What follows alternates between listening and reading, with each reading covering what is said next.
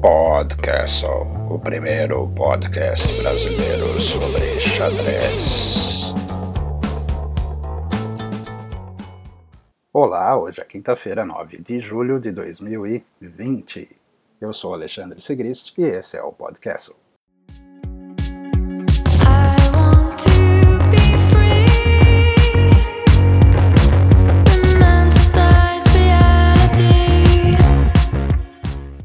Você já jogou algum torneio de xadrez? Caso já tenha jogado, você provavelmente conhece o sistema suíço. Conhece ou ao menos já ouviu falar. Através da newsletter da FIDE, que eu muito recomendo, vai lá e assina, vale muito a pena. Através da newsletter da FIDE, fiquei sabendo que o glorioso sistema suíço completou em 2020 pujantes 125 anos. 125 anos. O criador do sistema, claro, foi um suíço.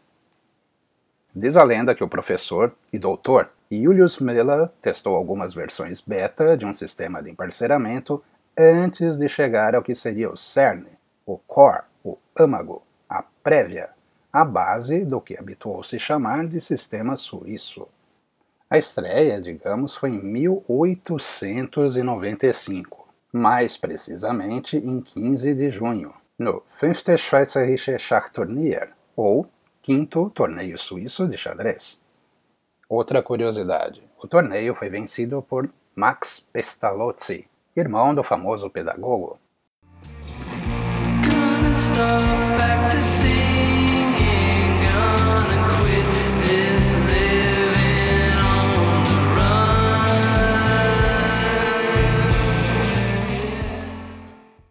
Mas, caso você ainda não teve contato com o garboso sistema suíço, a gente explica.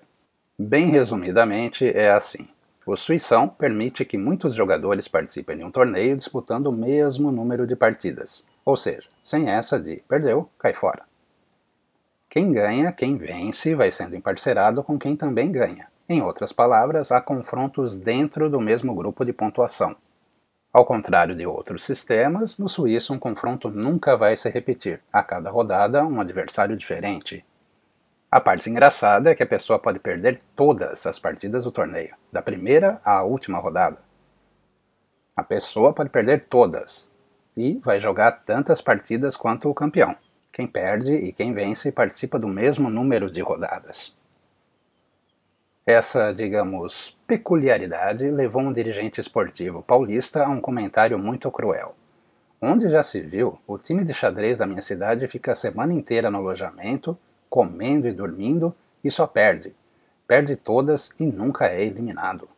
Pois é. é. O sistema suíço de emparceramento foi criado e pensado para o xadrez, mas também acabou sendo usado em outras modalidades esportivas. Já vi, inclusive, gente sugerindo disputar a Copa Libertadores da América usando o sistema suíço. Você concorda?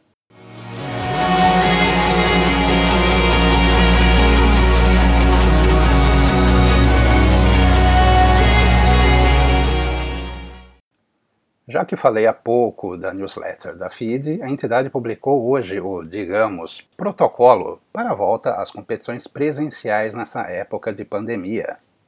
O principal: lave bem as mãos, use água corrente ou produto de higienização adequado. Mantenha a distância de ao menos um metro ou três pés. Use a máscara. Recomendou ainda que os eventos devem ser preferencialmente ao ar livre, sem torcida.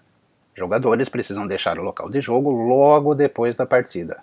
Hum, bem, isso já acontece aqui no Brasil, certo? O local, ou melhor dizendo, cadeiras, mesas, jogos de peças, relógios, precisam ser higienizados entre as rodadas, antes e depois. O ambiente do torneio, e aí você sabe, isso inclui os banheiros, precisa estar adequado e proporcionar o distanciamento entre participantes. É, não vai ser fácil voltar a jogar torneio, não vai ser como antes. Andei vendo algumas fotos de torneios presenciais na Europa tem mais do que uma configuração. Tem jogadores um na diagonal com o outro, ou então uma mesa mais longa, mais comprida. Em todas é um tabuleiro, um jogo de peças por pessoa. Isso está em todas as fotos. E um amigo meu me perguntou sobre um torneio em São Paulo.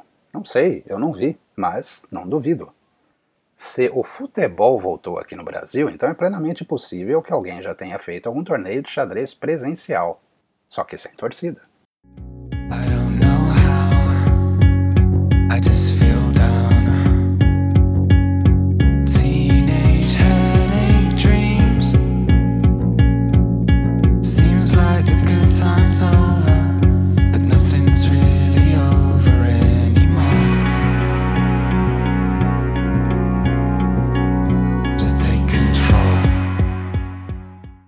E, no dia de hoje, 9 de julho, mas lá no distante, longínquo, eu diria até histórico. Não, não, pré-histórico é maldade sua, eu disse histórico. No histórico 9 de julho de 1813, foi publicada a primeira coluna de xadrez. A primeira coluna de xadrez de que se tem notícia. Foi no jornal britânico Liverpool Mercury e durou pouco mais de um ano. Começou em 9 de julho de 1813 terminou em 20 de agosto de 1814. O responsável pela coluna, o autor da coluna, era Egerton Smith, que também era editor e, veja só, dono do jornal. O mais curioso é que no último sábado, 5 de julho, a estreia da coluna de Herman Claudius van Riemsdijk no jornal O Estado de São Paulo, o Estadão, completou 50, 50 anos. A coluna foi de julho de 1970 até o finalzinho de 2011 durou pouco mais de 31 anos, um tremendo feito histórico. Eu me lembro de pegar a edição de domingo do jornal várias, várias vezes e procurar pela coluna de xadrez, pela coluna do Herman. O Estadão, aos domingos, tinha mais de 200 páginas. Isso mesmo, páginas, 200 páginas. Jornal impresso, coisa que hoje em dia ou não existe mais, ou mais parece um fascículo, um suplemento de tão fininho. Ainda tenho guardados alguns recortes de jornal com as colunas do Herman. Aliás, já está na hora de alguém fazer o site hermanclaudius.com.br.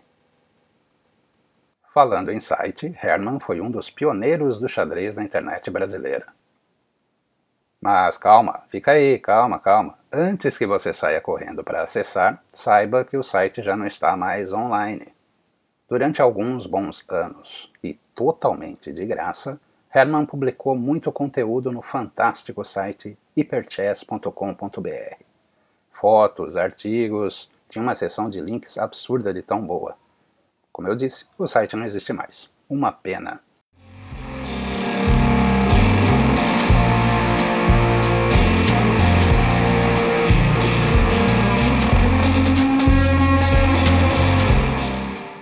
Teve um pessoal que, com razão, eu confesso, veio me falar sobre os brasileiros que comentam no canal em português do Chess 24, ou Chess 24.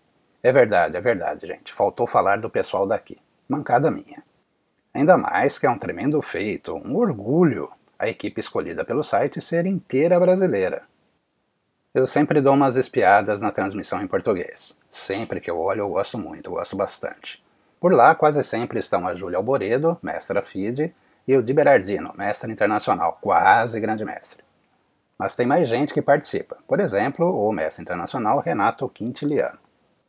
Quintiliano, inclusive, está sempre postando lá no Twitter. Vale muito a pena seguir o rapaz. Abração, Quinti!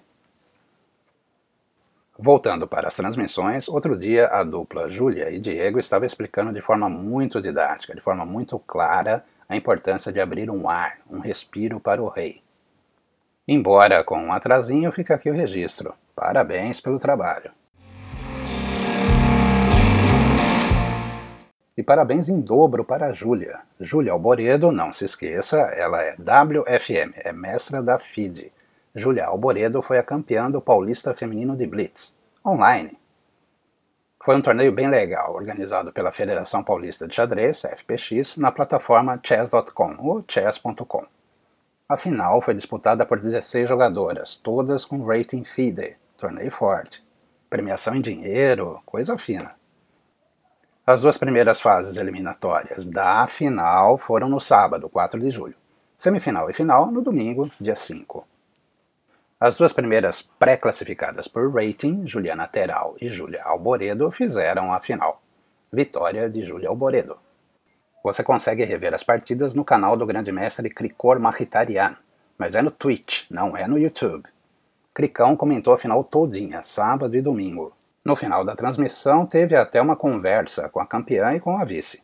Parabéns, Juliana, vice-campeã. Parabéns, Júlia, grande campeã paulista de xadrez relâmpago.